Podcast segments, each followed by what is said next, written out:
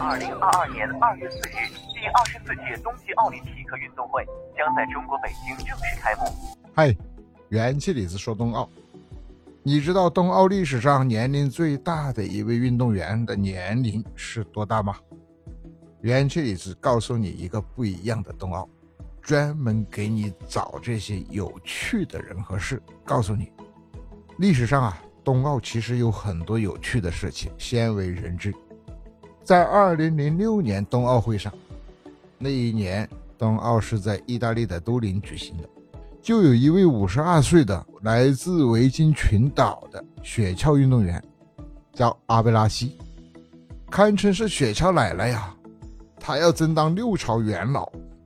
阿贝拉西不但是这一届冬奥会上年龄最高的选手，还是参加了五届冬奥会的选手，所以有雪橇奶奶的美称。遗憾的是，阿贝拉西踌躇满志，准备在冬奥会上大显身手的时候，出点小意外。他在练习赛上摔断了手腕，这样阿贝拉西就无法参加正式比赛了。阿贝拉西请求国际雪橇联合会把他的名字写到成绩册里面，让自己名正言顺地成为冬奥会的六朝元老。国际雪橇联合会没有给老人家面子。拒绝了他的请求，但阿贝拉西一怒之下，将国际雪橇联合会告上了国际体育仲裁法庭。亮点来了，国际体育仲裁法庭居然同意了阿贝拉西的申诉，最终将阿贝拉西名字记入了成绩册，在名字的旁边备注了一 DNS 的字母。这个字母是什么意思呢？就是没有参加比赛的意思。你见过脾气暴的不？在冬奥历史上啊，就有这么一位选手，他的朋友来给他加油，给他当啦啦队，居然被他狠狠地揍了一顿。俗话说啊，有朋自远方来，不亦乐乎？当朋友漂洋过海来为你加油打气的时候，你感动都来不及，对吧？但是就有这么一位不知好歹的人，在参加意大利的都灵冬奥会时。痛打了一位远道而来为他加油的好朋友，这个人叫什么名字呢？叫做皮特森，是美国的一个自由式滑雪选手。